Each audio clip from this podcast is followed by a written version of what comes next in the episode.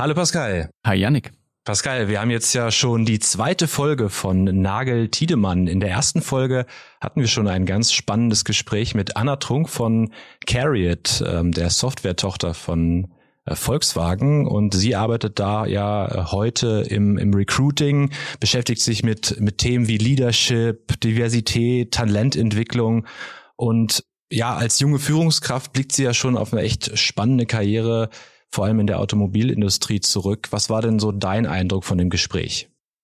Ja, ich fand es total spannend, weil was bei mir hängen geblieben ist, äh, sie spricht selbst von der stringent, nicht stringenten Karriere.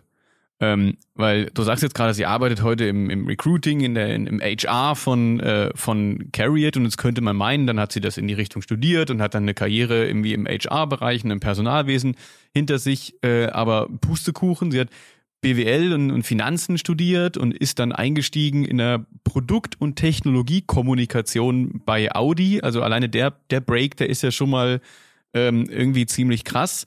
Ähm, und, und ist dann durch ganz verschiedene Positionen äh, gegangen und äh, am Ende irgendwo eigentlich da gelandet, wo sie jetzt ist, ja. Und die einzelnen, das sagt sie selbst auch, die einzelnen Karriereschritte die waren so, war schon fast so ein bisschen zufällig. Aber so ist es halt auch manchmal. Ne? So ist es eben, wenn man sich manchmal ähm, auf, auf Karrieren schaut, dann passieren die vielleicht auch manchmal. Und ich glaube, das ist so auch das, was, was bei ihr so hängen geblieben ist. Das muss man manchmal auch geschehen lassen und auch anderen vertrauen, die Zutrauen in einen selbst haben. Ja, und einem sagen, du kriegst das schon hin, ich habe das Gefühl, du kannst das, also mach es. Ja, und dem muss man manchmal ein bisschen glauben. Das ist so das, was mir so hängen geblieben ist in diesem Gespräch. Ich glaube, das macht auch vielleicht vielen, die vielleicht auch zuhören ähm, und die selbst noch am Anfang so ihrer Karriere stehen oder vielleicht auch noch im Studium sind, einfach Mut, das vielleicht manche Dinge auch einfach mal passieren zu lassen. Und das fand ich einfach ein sehr, sehr inspirierendes Gespräch.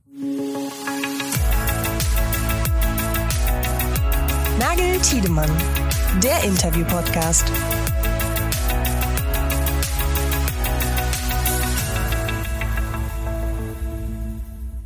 Auf ein ähnliches inspirierendes Gespräch, darauf äh, hoffen wir auch heute. Äh, wir sprechen heute mit einer Person, die auch definitiv einen sehr interessanten Lebensweg bisher hatte und auch mit sehr, sich mit sehr interessanten äh, Themen beschäftigt. Wen haben wir denn heute als Gast hier bei uns im Podcast? Ja, wir haben heute äh, ich wollte gerade sagen, ein Gesicht, was viele vielleicht von der Automotive IT in den letzten Wochen schon kennen. Heute natürlich die Stimme. Ähm, aber ähm, jemand, der in den letzten Wochen eine Gastkolumne bei uns bei der Automotive IT gestartet hat, dort also ja auch immer eine starke Meinung vertritt zum Thema Offenheit, Zusammenarbeit in der Branche. Es ist für ihn ein Herzensthema. Wir werden ganz sicherlich mit ihm auch heute über diese Themen sprechen. Janik, wir beide haben ihn kennengelernt letztes Jahr zum Automotive IT Kongress 22, weil wir uns da nämlich mit Themen der Next Generation, jungen IT-Talenten, Ausbildung von IT-Talenten beschäftigt haben. Dort war er, denn er ist Headmaster und der CEO der Programmierschulen 42 Wolfsburg und 42 Berlin, war vorher zehn Jahre bei Google und wie man dann von Google zur Programmierschule kommt und heute dort also Rektor ist sozusagen, ähm, das wird uns Max Senges gleich erzählen, äh, wenn er uns zugeschaltet ist. Hallo Max, schön, dass du da bist. Hi, ganz vielen Dank, dass ihr mich eingeladen habt. Ich freue mich aufs Gespräch. Hallo Max. Ja, gerne. Ähm, wir starten im Prinzip in unserem Podcast immer mit einer äh, bestimmten Eingangsfrage, mit einer Frage, die wir analog allen unseren äh, Gästen stellen. Wer ist Max Senges? Ja, hallo, ich bin Max Senges. Ich bin jetzt ähm, fast 45 Jahre alt und ähm, habe ursprünglich Wirtschaftsinformatik gemacht, dann zu oft Warum gefragt und in Philosophie promoviert. Und mich hat schon immer interessiert diese Kombination, dieses Feld zwischen Lernen, Forschen und Entrepreneurship. Und äh, so habe ich zunächst ähm, ein paar Startups gemacht, dann war ich äh, fast zehn Jahre bei Google und äh, jetzt seit 2020 äh, leite ich die 42 Wolfsburg und ähm, seit Dezember letzten Jahres haben wir noch eine zweite Schule aufgemacht, die 42 Berlin. Mhm. Danke, schönes, schönes kleines Intro. Ähm, ich gehe jetzt nicht alle W-Fragen durch. Also ich frage jetzt nicht, warum ist Max Senges, wo ist Max, äh, wo ist Max Senges, könnte ich dich vielleicht noch fragen. Wo ist denn Max Senges gerade? Max Senges ist heute zu Hause. Freitags ist äh, Working from Home Tag und das ist in Tempelhof in Berlin. in Berlin. Äh, eigentlich wäre jetzt aber die W-Frage äh, für mich jetzt noch gewesen, um so ein bisschen zu verstehen, wie du tickst. Wie ist denn Max Senges? Also wie, was sind so die Adjektive, mit denen du dich beschreiben willst? Was sind vielleicht auch die Dinge, die du gar nicht kannst? Also zum Beispiel, ich bin zum Beispiel ein ganz, ganz ungeduldiger Mensch. So, ich kann das nicht, ich kann das nicht ab, wenn ich lange auf was warten muss. So, ähm, wie ist denn Max Enges? Ja, ich habe das Glück, dass mein Lebenslauf da schon einiges preisgibt davon. Ich hatte ja gesagt, Lernen, Forschen und Entrepreneurship ähm, sind so drei Leitmotive. Und äh, ich glaube, das macht mich auch aus. Ne? Ich bin eigentlich immer auf der Suche, Neues zu lernen, aktuelle äh, Trends mitzuschneiden. Wie, was macht die Technologie mit der Gesellschaft, ist so eine ganz große Frage. Wie können wir die Technologie so äh, gestalten und weiterentwickeln, dass sie wirklich zu einem besseren Leben, zu ähm, einer ähm, ja, funktionierenden Gesellschaft führt. Und äh, das passiert natürlich dann ähm, auch viel in der Forschung und Entwicklung. Also so mhm. wirklich äh, an den ähm, Themen unserer Zeit dran zu sein, sei es AI, sei es ähm, Mobility, äh, Nachhaltigkeit und eben immer mit der Frage nach dem guten Leben. Das äh, ist der philosophische Aspekt. Und das Mittel der Wahl ist ähm, Unternehmertum. Ich glaube, dass die Welt aus einer Serie von ähm, Chancen und ähm, Gefahren besteht, die man alle einschätzen muss und dann verfolgt man die, die am spannendsten und vielversprechendsten sind. Und so äh, gestalte ich mein Leben. Hm.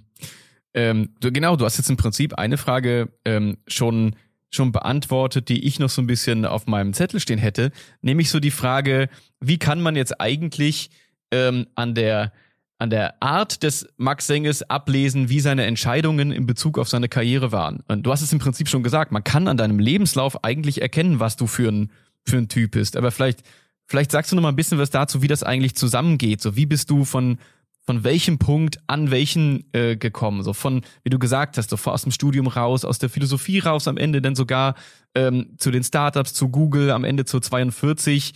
Ähm, wie, wie, wie hat Max Senges diese, diese, wie ist er diese Schritte gegangen? Okay, also äh, ich denke, wie so oft im Nachhinein ähm, äh, erscheint vieles logisch, während man äh, selber drinsteckt und die Entscheidung mhm. fällt, ist es natürlich doch ähm, sehr viel dynamischer und chaotischer. Aber vielleicht an ähm, ein, zwei Eckpunkten festgemacht. Ich bin 1995 für äh, ein Austauschjahr in Toronto, Kanada gewesen Mhm. Und äh, die Älteren unter euch werden sich vielleicht erinnern, 95 war das Jahr, wo Netscape ähm, wirklich als der Internetbrowser die das Weltwide Web ähm, vorangebracht hat und in ein neues Stadium geführt hat. Und äh, Netscape saß damals äh, hauptsächlich in äh, Toronto. Und so hatte ich das Glück, diese, ähm, diesen Paradigmenwechsel sehr, sehr früh zu sehen und tatsächlich zu verstehen, dass das Internet eine Riesensache wird, die eigentlich alles umkrempelt. Und so ist das ähm, vielleicht der ähm, ja, konkreteste technologische Punkt, der ähm, mich dann zu Fragen geführt hat, wie bekommen wir denn das beste Internet, ähm, das wir uns vorstellen können? Und so habe ich äh, recht viel zu Internet Governance äh, gearbeitet, zur mhm. Frage, wie wollen wir diesen Raum äh, als menschlichen Raum, als Global Village gestalten und habe eine Gruppe gegründet, die sich für Menschenrechte im, im Internet als Grundlage von Internet Governance eingesetzt hat. Und das hat Google äh, mitgekriegt, die habe ich da als Teilnehmer gewonnen.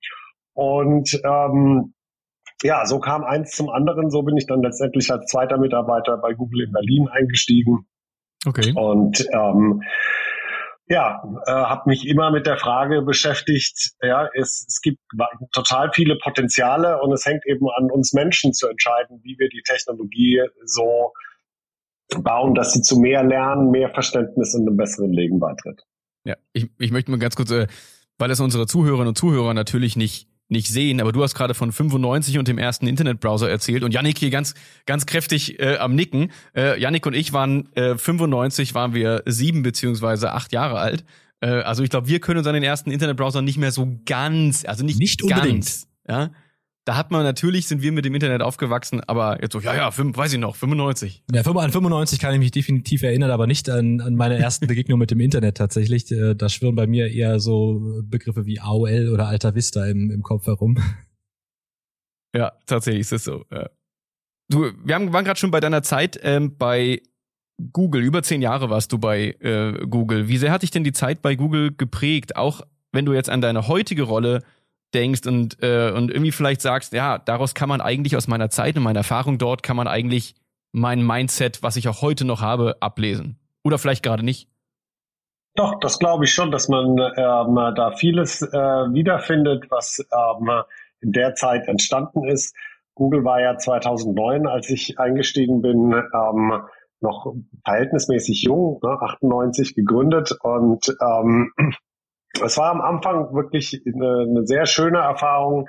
Ähm, da waren, da gab es noch keine Googler in Deutschland, in Berlin so im mhm. größeren Sinne und ähm, ich war viel in der Hauptstadt unterwegs und habe versucht, ähm, ja, Expertise zum Internet und der Gesellschaft zusammenzutragen. Habe dann Think Tank organisiert und äh, bis zum gewissen Grad ist das schon ein ähnlicher Ansatz, was wir jetzt bei der 42 ja. machen, nämlich äh, gemeinsam Themen sich zu erarbeiten im äh, Peer Learning, ähm, unter Experten sich auszutauschen und dann gemeinsam Berichte zu verfassen, die äh, dazu da waren, um ähm, Themen, die ein bisschen sperrig sind und eben gerade durch das Internet neu gedacht werden äh, sollten oder könnten, äh, wie Urheberrecht damals, Creative Commons, solche Themen, wie funktioniert, wie kann das funktionieren? Was wäre da ein ideales äh, Setup? Nicht unbedingt, um das Alte zu erhalten und das oder das Neue ganz äh, durchzudrücken, sondern eigentlich das Beste aus beiden Welten mhm. zusammenzubringen. Und ähm, in der Form, also diese Arbeitsweise, die unheimlich pragmatisch ist, wenn man sich jetzt äh, Google anschaut. Die Angelsachsen insgesamt halte ich für ähm, deutlich äh, pragmatischer und in vielerlei Hinsicht auch äh, unternehmerischer in äh, den Organisationen. Das hat mich auf jeden Fall sehr geprägt. Und ähm, ja, also äh, viele Aspekte ähm, konnte ich auch jetzt in der 42 äh, mitbringen. Und äh, ich denke, sowohl das Team, aber auch die Studierenden gerade merken, dass äh, zum Beispiel einer der Lieblingsaspekte ähm, bei Google oder so ein, ein Denksatz, der mir immer gut gefallen hat, war You can be serious without a suit. Und mhm. dieser Gedanke, dass es eben nicht auf Formalität ankommt, sondern im Gegenteil man eben eine Informalität äh, bereitstellen will, schaffen will in Organisationen, die dann dazu führt, dass man sich einfach direkter austauscht und äh, keine formalen Hürden ähm, und, und äh, ja, Regeln da im Weg stehen. Und ähm, so könnte ich also viele Aspekte äh, wiederbringen. Einer unserer äh, Grundwerte in der 42 ist äh, Techno äh, Technology for Good, Tech for Good. Und das ist so ein bisschen mhm. abgeleitet aus dem Don't Be Evil, was Google ja äh, lange auch geprägt hat ja. und was mich damals auch angezogen hat, ähm, um dort zu arbeiten. Du warst ja eine ganze Zeit lang auch in den, in den USA und äh, Max, wir haben uns jetzt auch schon ein, zwei Mal getroffen. Ähm, ich, ich finde, dass man dir eine sehr, das meine ich im positivsten Sinne, eine sehr amerikanische Art anmerkt, nämlich diese Offenheit, dieses, äh, dieses unvoreingenommene, ähm, offene, ähm, sehr, sehr am Socializing interessiert. Kam das durch deine Zeit? Also bist du vielleicht auch selber so geworden, weil dich deine Zeit in den USA so geprägt hat? Oder war die USA dir vielleicht nahe, weil du so bist? Das ist natürlich eine, eine gute Frage, die ähm, so ein bisschen Chicken und Egg äh, in sich mhm. trägt. Auf jeden Fall ähm, hat es mich äh, dazu geführt, dass ich äh, viele Anglizismen benutze. Ich bitte die Hörer und euch das zu entschuldigen, aber dadurch, dass wir bei der 42 ja auch ähm, auf Englisch arbeiten, ja. äh, ist es so, dass äh, da wirklich eine Bilingualität irgendwann entsteht und man ähm, ja da, da gar nicht mehr so bewusst mitsteuert, sondern die ähm, die Gedanken so fallen. Aber ähm, ich glaube, es ist natürlich wie äh, so oft bei äh, solchen Fragen, Pascal, beides. äh, ich komme aus einem äh, liberalen Akademiker-Elternhaus ähm, mhm. und insofern ähm, war bei uns schon immer ähm, eine Gemeinschaftlichkeit und auch ähm, eine sehr gute Diskussionskultur etc. Äh, gegeben. Dann war äh, ich habe ich Rugby gespielt für elf Jahre. Das hat ja auch eine angelsächsische ja. Konnotation und hat mich früh und oft ins Ausland gebracht, um da ähm, Jugendaustausch ne, äh, und solche Dinge zu spielen. Dann das Jahr in Toronto ähm, war ja auch sehr früh, ähm, 16, 17 und so ist es, glaube ich, eine lange Prägung, die mich aber hoffentlich ähm, nicht nur angelsächsisch geprägt hat, sondern eher kosmopolitan. Und das mhm. wäre auf jeden Fall das, äh, die, die Wunschvorstellung. Ich war auch ein Jahr in China, äh, ich war öfter in Afrika unterwegs, ich habe meinen PhD in Barcelona gemacht.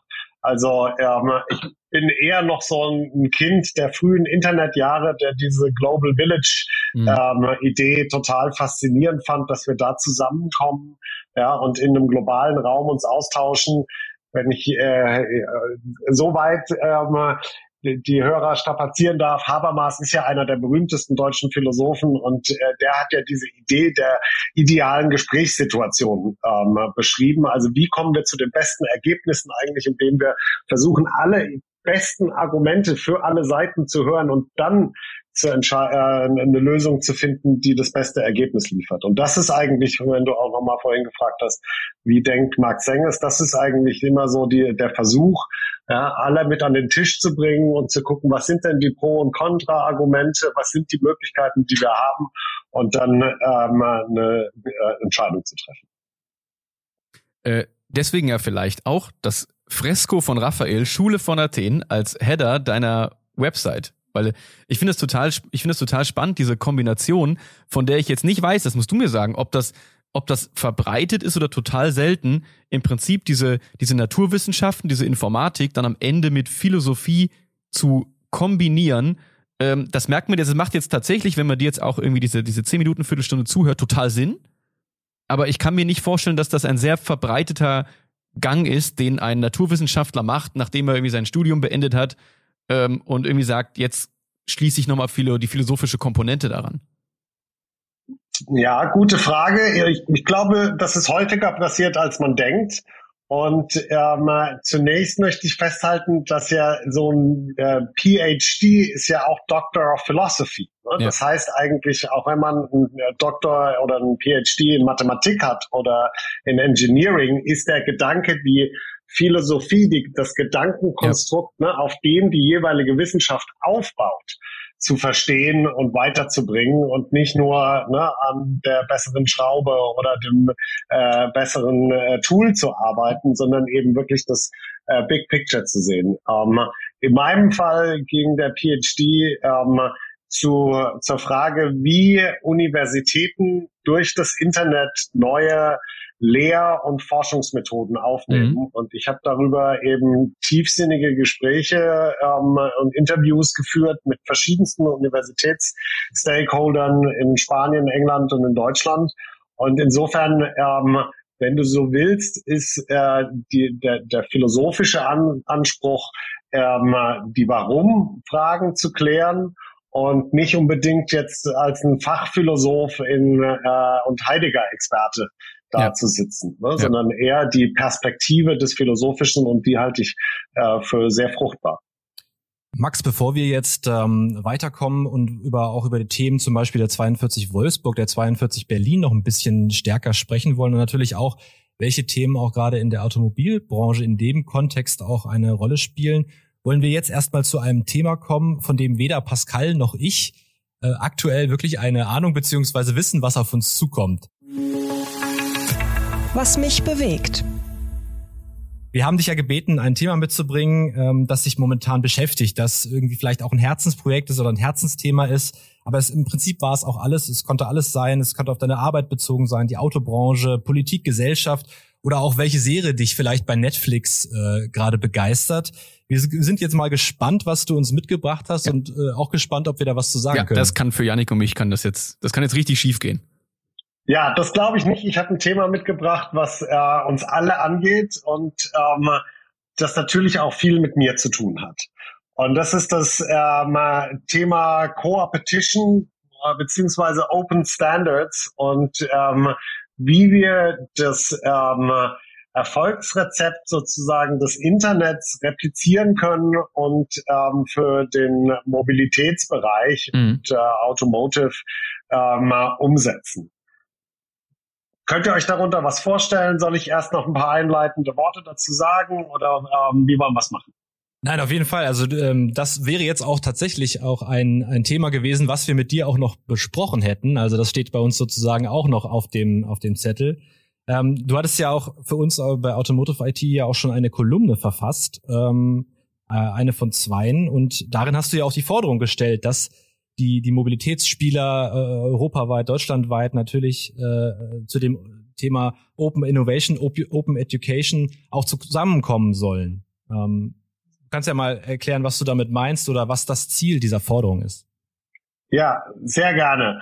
Ähm, und natürlich, ähm, es hängt alles äh, das Große mit dem Kleinen zusammen. Mhm. Ich dachte jetzt vielleicht in dem Podcast können wir ein bisschen äh, noch den Rahmen setzen und das äh, noch weiter einordnen.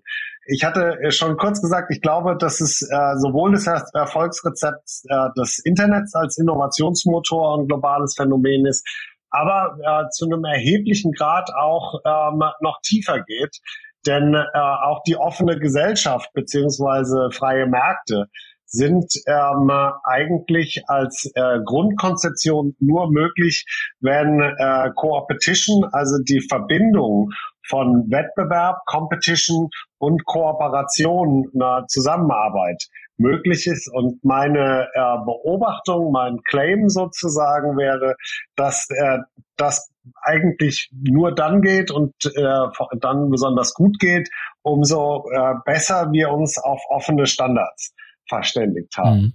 Und äh, wenn ich ein bisschen ausholen darf, äh, es gab ja eine Riesendiskussion ähm, nach dem Zweiten Weltkrieg, äh, als das, äh, die Sowjetunion ähm, wirklich beachtliche Produktionen ähm, geleistet hat. Und die Frage war, ne, ist das ähm, westliche System oder das ähm, kommunistische, sozialistische System äh, in der Produktion überlegen? Und äh, die Frage wurde damals äh, sehr eindeutig äh, beantwortet, glaube ich, ne, historisch, wenn man sich das anschaut, äh, bis in, zu dem ähm, Zerfall der Sowjetunion dann ähm, 89 und in den 90ern. Ja, sie wird aber meiner Meinung nach heute noch mal ganz anders gestellt und noch mal neu gestellt, wenn man sich anschaut, wie äh, erfolgreich und produktiv China ist was ja ähm, ne, eine klassische Planwirtschaft eigentlich ja. äh, zu großen Teilen noch äh, darstellt. Vielleicht haben, könnte man argumentieren, äh, eine sehr intelligente Kombination aus den beiden. Ähm, offener Markt und Planwirtschaft, aber eben auf jeden Fall ein Element hat, den wir im Westen sehr, sehr viel weniger haben, nämlich den äh, langzeitplanerischen und äh, zentral gesteuerten. Und ähm, wenn ich jetzt zurückschaue auf die erste Diskussion, ja, da waren so ähm, Denker wie Mannheimer oder Karl Popper sehr aktiv, um zu argumentieren, dass es eigentlich der, die Überlegenheit des äh, westlichen äh, Systems ist, dass die Informationsflüsse so gut sind und eben die äh, Auswahlmöglichkeiten dadurch deutlich näher mhm. an den Bedarfen im Markt. Äh, und wenn ähm, ich glaube, das, das ist absolut richtig und das Internet hat es dann nochmal auf die nächste Stufe gehoben, weil ja auf einmal wirklich äh, Informationen fast in Echtzeit äh, da sind und ähm, man sich eben gegenseitig über Bedarfe und ähm, äh, Möglichkeiten austauschen kann. Im Internet kommt jetzt noch ein Faktor dazu und das ist eben die ähm, Offenheit der Infrastruktur. Es ist ja historisch so gewesen, dass ähm, das Internet als ein ähm, Militärprojekt ursprünglich aufgesetzt war, um dezentrale Kommunikation im Fall von äh, einem Ernstfall, also ähm, in dem Fall tatsächlich einem nuklearen Ernstfall, ähm, weiterhin zu ermöglichen. Und deswegen äh, gibt es so schöne Aspekte wie äh, dass das Internet ähm, findet immer neue Routen und damit ähm, ist zum Beispiel äh, Censorship ganz, ganz schwierig auf dieser Infrastruktur, ähm, auf dem Inter Infrastrukturniveau. von diesem doch eigentlich ja zentralistischen Ansatz, ne, eine äh, Militärentwicklung, wurde dann aber äh, recht schnell beschlossen, das äh, zu öffnen und allen Akteuren zugänglich zu machen. Und da ähm, ist die sogenannte Internet Society und äh, die Internet Engineering Task Force so zwei zentrale Organisationen, die eben die Infrastruktur des Netzes, also wie findet ähm, ein Browser, wenn man eine ähm, Adresse oben eingibt, denn den entsprechenden Server, wo mhm. dann die Daten herkommen, wie, wird, wie werden die Datenpakete hin und her geroutet. Das passiert alles in einem unheimlich offenen Rahmen und ähm, das Faszinierende ist, es gibt ähm, offene Standards dazu, die gemeinsam entwickelt werden. Es gibt aber eben keine ähm, klassischen Standards, die äh, von ähm, einer Stelle geschrieben oder ähm, herausgegeben werden und dann müssen alle mitziehen, sondern ähm, die äh, fand ich damals faszinierend äh, zu hörende ähm, Praxis ist ähm, My Network, My Rules. Also alle großen ähm, Internetanbieter, sei es ähm, ja, T-Systems oder ähm, wer die großen ISPs sind, United und so weiter, äh, die können alle entscheiden, welche Protokolle sie unterstützen und welche mhm. nicht und welchen Traffic sie annehmen und welchen nicht. Und dieses äh, Modell ist ähm, unheimlich erfolgreich darin gewesen, eine Stabilität zu schaffen, aber gleichzeitig auch eine Dynamik, so dass einige vorgehen konnten. Man muss ja natürlich äh, backwards compatible sein, man muss ähm, kompatibel bleiben mit dem, was vorher bleibt. Aber ansonsten können ähm, unterschiedliche Akteure unterschiedlich weit nach vorne preschen. Und das wiederum wäre jetzt meine Beobachtung, äh, führt zu dieser Dynamik und führt auch zu einem äh, Wettbewerb, der aber nur funktioniert, wenn man sich miteinander abstimmt und eben miteinander interoperabel bleibt. Und die Beobachtung, die ähm, mich jetzt in den letzten zwei Jahren, seitdem ich mich vermehrt mit Mobilität und äh, Automotive beschäftigt habe, die Beobachtung, die ich da gemacht habe, ist, es ist äh, dieser, äh, diese Umgebung ist eigentlich in einem ganz ähnlichen Stadium wie es Computer Networking in den 80er Jahren. Viele Individuallösungen, viele unterschiedliche Protokolle, die eben dazu führen, dass äh, die, die Gesamtheit ja, an Smart City Diensten, an kooperativen Fahren, an besseren Verkehrsflüssen, an Diensten, die ähm, ja, unterschiedliche Mobilitätsangebote miteinander verbinden, die das hindern, weil es eben diese ähm, ja, das Miteinander kompatibel sein, ähm, die Interoperabilität nicht ermöglicht. Hm. Du hast bei uns ja auch gesagt, dass es, äh, darf ich dich zitieren, es gibt ganz viele Standards und jeder kocht sein eigenes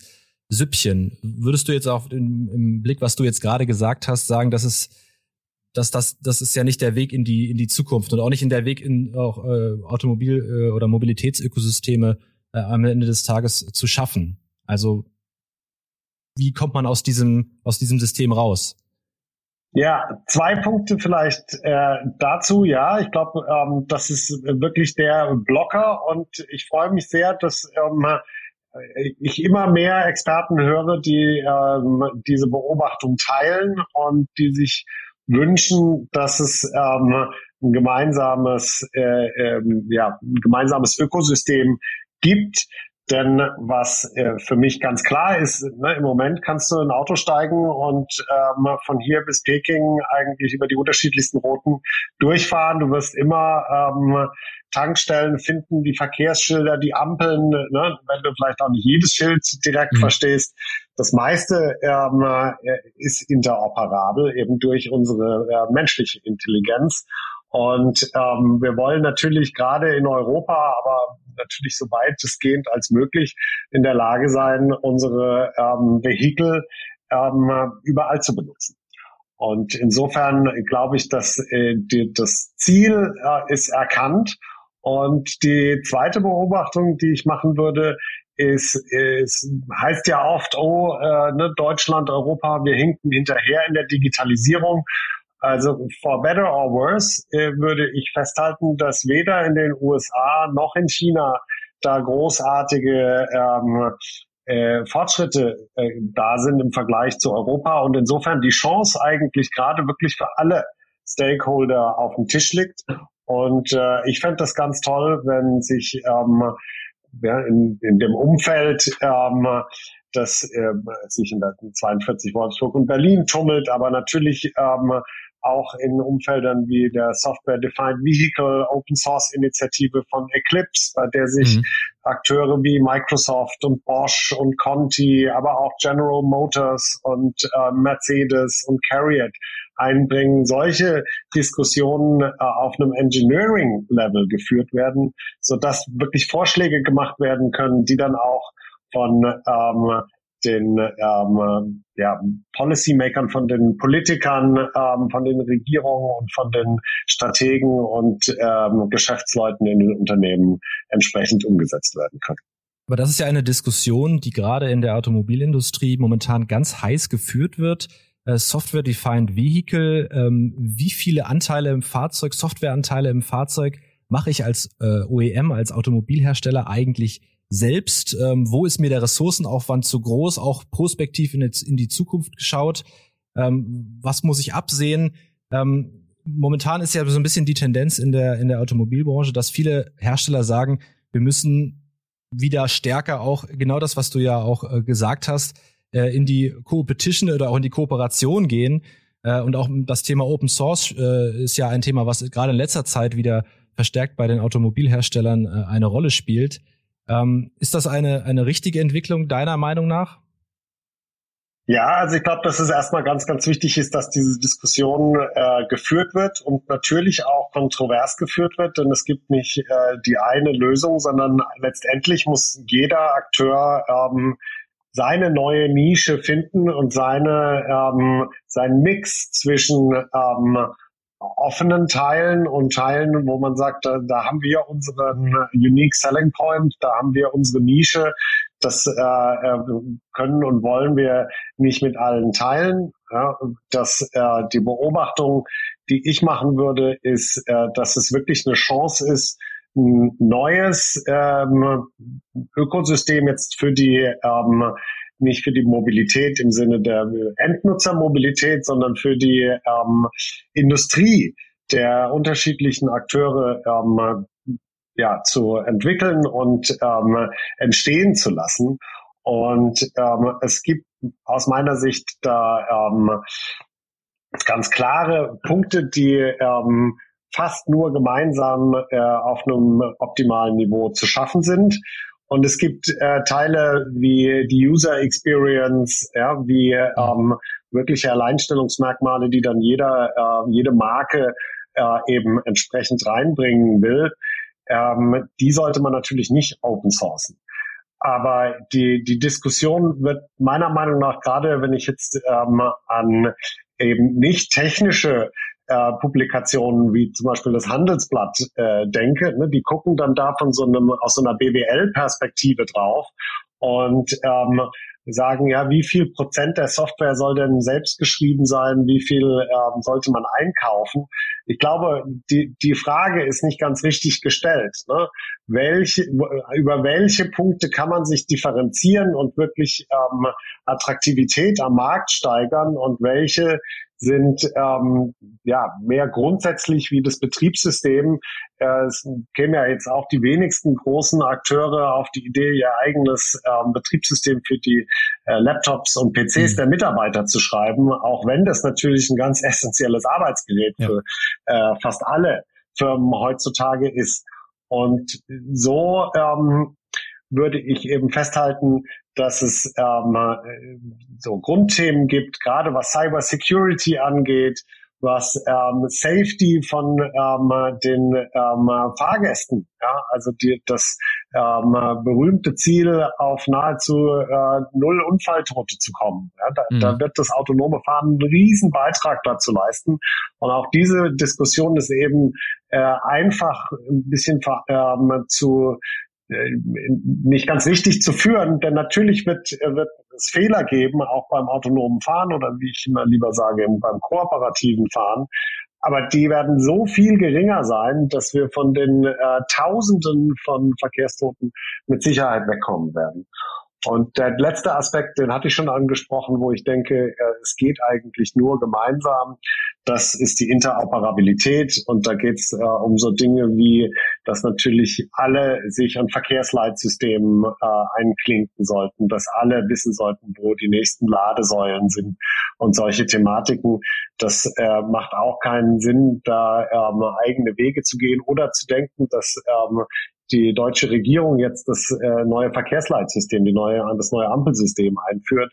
Das sollte äh, gemeinsam in einer hohen Transparenz mhm. äh, passieren, denn dann äh, werden auch robuste Systeme entstehen. Ja.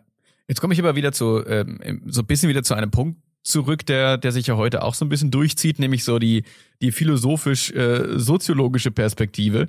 Ähm, nämlich die Frage, ich habe da immer so ein bisschen das Gefühl, ähm, wir können eigentlich in den, in den Entscheidungen in diese Richtung zu gehen gar nicht schnell genug sein, um mit Veränderungen Schritt zu gehen. Weil wir es mit so komplexen Systemen zu tun haben, ähm, dass im Prinzip erstmal ein, ein, ein, dass man an einem Punkt, an dem man äh, sich auf ein, ein, ein Ob und dann das Wie geeinigt hat, eigentlich schon wieder zehn Schritte hinter der Entwicklung hinterher ist. Das ist ja genau das gleiche, ein ganz anderer Punkt, den wir nicht diskutieren brauchen, aber das gleiche wie beim Klimawandel. Das ist so ein bisschen die, der Optimismus fehlt, dass wir das beherrschen können, weil wir wissen, bevor wir uns im Prinzip auf der ganzen Welt auf ein Ob und dann eventuell auf ein Wie geeinigt haben, brauchen wir uns darüber gar keine Gedanken mehr machen. Deswegen sind ja auch so viele momentan in, in, beim Blick in die Zukunft so pessimistisch. Und ich finde, das kann man, wenn man das im Kleinen ähm, sich anschaut, auch auf solche Wirtschaftszweige, auf Technologien betrachten. Wenn man sich nämlich mal anschaut, auch wie lange uns ja schon gewisse Diskussionen ähm, und auch äh, Janik und ich, wir haben, waren vorhin ja mal ganz kurz äh, bei unserem Alter und trotzdem beobachten wir die Branche jetzt eben auch schon seit zehn Jahren. Ähm, wie lange man auch da schon über solche Punkte diskutiert, wie wir müssten mal gemeinsam, ich kann mich vor vielen, also es ist Jahre her, äh, da hat Dieter Zetsche über Frenemies ähm, gesprochen, ähm, als er auch die anderen Autohersteller angeschaut hat. Ähm, und na klar, dann hat man auch mal gemeinsam etwas versucht. Gerade Daimler und BMW haben dann einige Projekte eher gemeinsam gemacht, zum Teil dann auch dann relativ schnell wieder sein gelassen. Aber also bist du eigentlich optimistisch, dass man dieses Ziel erreicht, bevor es sich eigentlich schon wieder parallel zu dir so weit weiterentwickelt hat, dass man schon wieder zehn Schritte zurück ist und es eigentlich gar nicht erreichen kann? Ja, super Frage. Ähm, und äh, ich möchte unseren Hörern an der Stelle eine, eine Buchempfehlung aussprechen. Rutger Breckmann, das Buch heißt Im Grunde gut und ist wirklich eine, eine sehr schöne ähm, ja, Analyse und äh, Darlegung, dass äh, wir Menschen äh, durch unsere Kooperation und durch ähm, ne, den Wohlwollen, den wir einander gegenüberbringen, so erfolgreich geworden sind als Zivilisation. Und er hat da ganz viele super Beispiele, dass wir eben nicht ähm, durch die Kriege und die, die feindseligen Auseinandersetzungen äh, weitergekommen sind, sondern durch das äh, Kooperative, was uns ausmacht und das ist mhm. eben äh, tatsächlich der, das der Normalfall ist und nicht der äh, Wettbewerb und der Kampf. Und insofern, ja, ich bin mir ganz sicher, dass ähm, gerade wenn es ähm, Ziele gibt, die wir alle miteinander verfolgen, wie die Nachhaltigkeit, dass dann auch die äh, Grundlage da ist, um sinnvoll zusammenzuarbeiten. Jetzt ähm, muss man sagen, äh, gerade in ähm, der Automobilindustrie wird natürlich zu Recht immer sehr genau darauf geachtet, was äh, wer kooperiert da mit wem und äh, ist es vielleicht marktverzerrend und so weiter. Ja. Und da äh, sind, glaube ich, viele Hürden, ähm, die es auch tatsächlich bei Open Source noch gibt, ja, wo man ja denken würde, naja, aber wenn es doch jeder äh, sehen kann, wie, wie können denn dann nur zwei davon profitieren? Aber ich sag mal, gerade die Rechtsabteilungen in den äh, großen Häusern, die sind alle so äh, sensibili sensibilisiert worden, dass äh, dieser äh, Gedanke ganz oft als erster kommt und auch erstmal als ein gewisser ähm, Bremsstein äh, angelegt wird ich glaube, ne, die, die Erfahrung ähm, hat das gelehrt. Insofern möchte ich da jetzt, gar nicht äh, zu negativ bewerten, aber äh, ich glaube eben, dass äh, in dieser neuen Form der ähm, Open Source Kollaboration die, der Schlüssel zu diesem Gemeinsamen liegt. Denn ähm, wir sind zum Beispiel ja auch ein gemeinnütziger Verein ne? Mhm. und äh, da fragt man, prüft man natürlich immer. Tun wir das ähm, als gemeinnützige Aktivität, was wir tun? Und die Antwort ist ganz klar, wenn wir Open Educational Resources ähm, produzieren und zu Open Source Projekten beitragen, dann ist es ähm, für alle und auch wirklich so gedacht um äh, idealerweise eine, äh, nicht nur eine kritische Masse zu äh, gewinnen, sondern ähm, die Mehrheit und der de facto Standard dann zu werden. Und insofern würde ich äh, sagen, ja, seit äh, ein paar Jahren ist diese ähm, dieser neue Ansatz ein äh, ganz neuer Schlüssel, um das, was äh, früher auch schon äh, gedacht wurde und probiert wurde, jetzt erfolgreich umzusetzen. Jetzt haben wir es gerade schon ein bisschen angesprochen. Ähm, auch Yannick, wir beide ähm, und auch insgesamt natürlich äh, bei uns bei der Automotive IT beschäftigen uns gerade in den letzten ein, zwei Jahren, vor allem im letzten Jahr, viel mit der Next Generation. Ne? Und Max, wir haben uns im Prinzip ja auch kennengelernt, weil wir letztes Jahr auf dem Automotive IT-Kongress auch genau zu diesem Thema Next Generation, auch ja. IT-Talents, äh, gemeinsam ja auch eine Panel-Diskussion ähm, hatten. Und das passt jetzt im Prinzip, weil das ein bisschen, weil ich gerade ja ein bisschen aufgemacht habe, auch ähm, so mit, mit, mit der jungen Generation und dem, und dem Blick nach vorne. Es verändert sich ja auch gerade viel, wenn wir auf den Nachwuchs schauen. Nicht jetzt nur IT, da, da können wir gleich noch ähm, drauf kommen, aber eben auch auf so die junge, junge Generation, die andere Erwartungen hat. Und du hast es jetzt natürlich auch äh, durch deinen Job viel mit jungen IT-Talenten zu tun. Ja, sie müssen nicht jung sein. Ich weiß, die 42 ist natürlich offen, die ist, äh, die, die ähm, schließt natürlich sämtliche auch Altersstrukturen mit ein, aber äh, korrigiere mich gerne. Ich glaube, im, im Großen und Ganzen habt ihr schon so einen relativ klassischen St Studierenden äh, ähm, äh, Kohorte, ne? Also das Durchschnittsalter bei uns sind äh, 28 Jahre. Ja, genau. in beiden Schulen so. Wie nimmst du diese, wie nimmst du diese Generation wahr? Also ich muss vielleicht doch nochmal sagen, 28 ist das Durchschnittsalter. Wir haben sehr viele, die 18 sind, aber dementsprechend eben auch mhm. sehr viele, die 38 sind. Ja? Weniger, die 38 sind, aber doch ähm, erheblich. Und äh, insofern ist, glaube ich, das Selektionskriterium, um bei der 42 und bei unserem neuen Automotive und Mobility Studiengang SIMI erfolgreich zu sein, diese ähm, Lernappetit, ja, mehr noch als ähm, vielleicht andere Aspekte, die was mit äh, Alter oder ähnlichem zu tun haben. Aber wie nehme ich die junge Generation wahr? Ähm, ich nehme sie ähm, sehr äh, getrieben nach Sinnhaftigkeit äh, mhm. wahr. Also es ist äh, schwierig einfach zu sagen, ähm, in, in dem klassischen ähm, Kommandostil mach mal, sondern man muss wirklich erklären, äh, warum irgendwas sinnvoll ist und äh, was das Ziel dann der jeweiligen Aktivität ist. Und da wird auch kritisch nachgefragt. Das finde ich größtenteils sehr, sehr gut. Teilweise ähm, äh, erhöht es dann doch den Erkläraufwand mhm. äh, nicht unerheblich, aber das ist ähm, äh, sozusagen, äh, ich finde es immer gut, gechallenged zu werden und ähm, häufig sind die Fragen ja auch sinnvoll und äh, es kommt durchaus auch immer wieder vor, dass wir durch diese kritischen Nachfragen nochmal äh, Prioritäten anders setzen oder eine Planung anders machen. Also einerseits äh, sehr viel ähm, wird die Frage gestellt, ähm, ne, was mache ich aus meinem Leben, so dass ein sinnvoller Beitrag für die Gesellschaft entsteht, nicht nur äh, das eigene Glück und das eigene, der eigene Status, äh, der eigene Wohlstand gemehrt wird.